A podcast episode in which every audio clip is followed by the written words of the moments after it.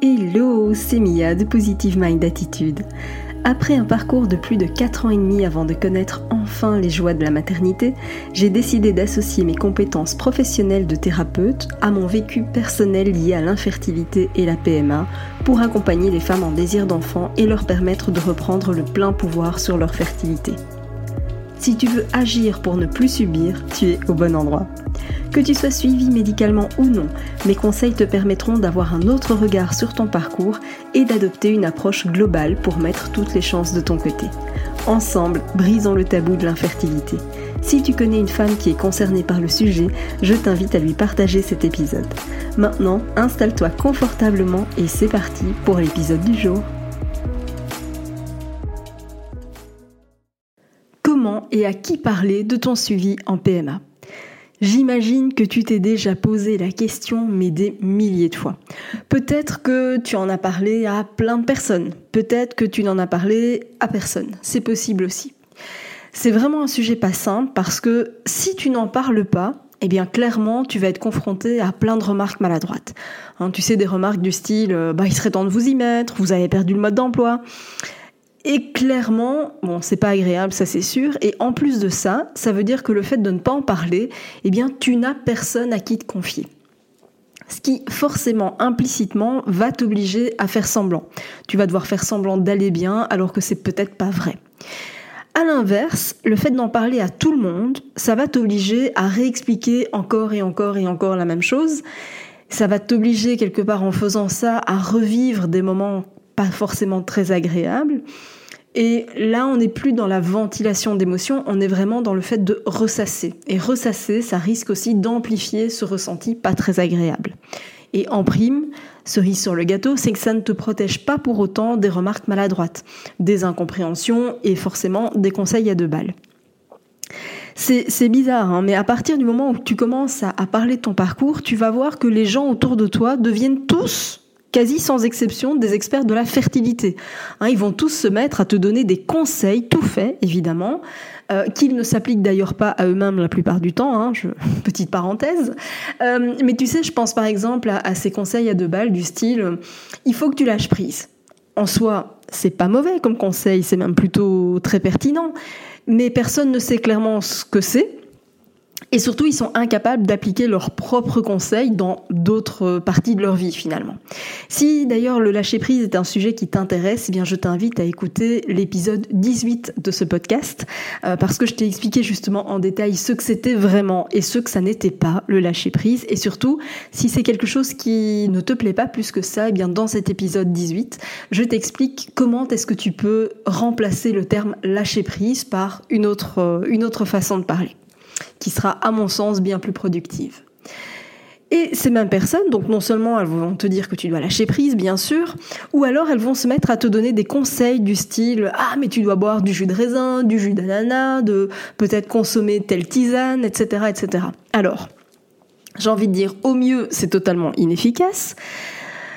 Au alors je peux pas encore dire au pire, mais je vais encore rester dans la partie au mieux, donc c'est inefficace comme conseil et éventuellement contre-productif parce que euh, jus de raisin, jus d'ananas, ce genre de truc, c'est archi sucré et donc plus c'est sucré, et c'est sucré évidemment avec des sucres industriels, euh, et plus c'est sucré, plus ça va augmenter euh, l'état inflammatoire de ton organisme. Donc voilà, c'est pas forcément conseillé, surtout selon euh, la pathologie euh, qui est éventuellement diagnostiquée ou non.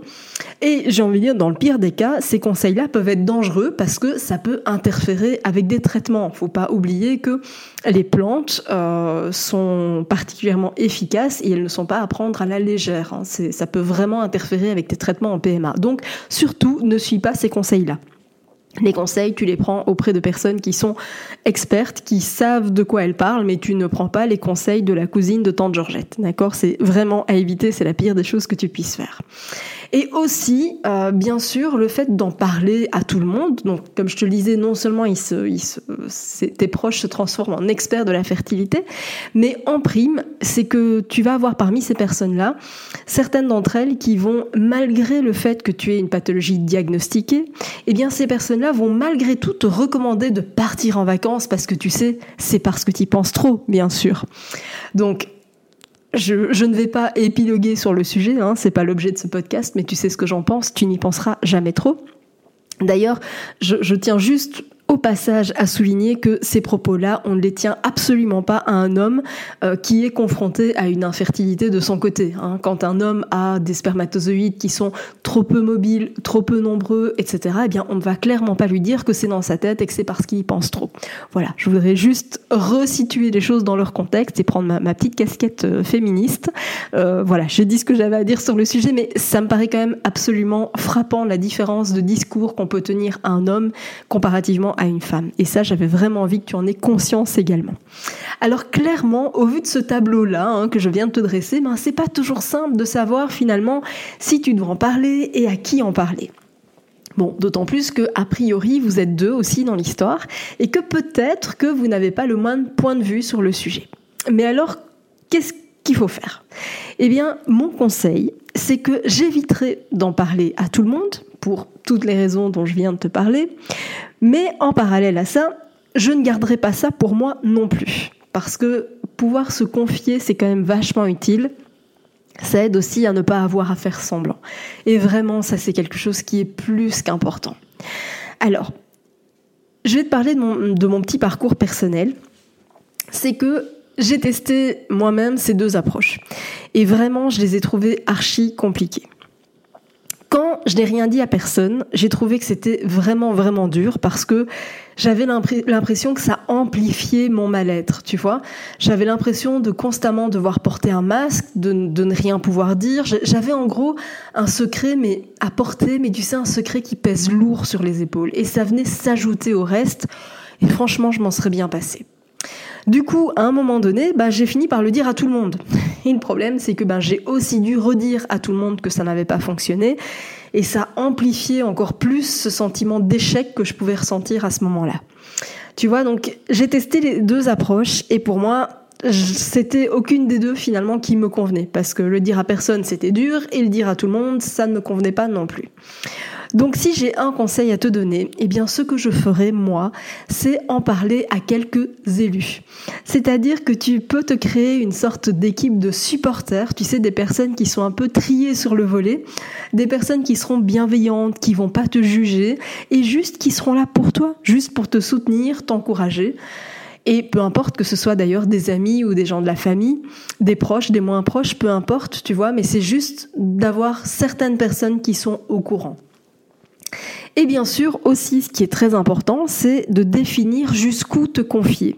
T'es pas obligé d'aller dans les moindres détails de ton parcours. Tu peux simplement euh, expliquer que euh, bah, c'est un peu plus compliqué que prévu, qu'il y a un suivi médical qui est en cours, mais sans aller dans les détails des différents examens, euh, sans aller dans le détail des dates, des délais, des dates clés. Tu vois, c'est vraiment intéressant de définir bah, jusqu'où tu vas finalement.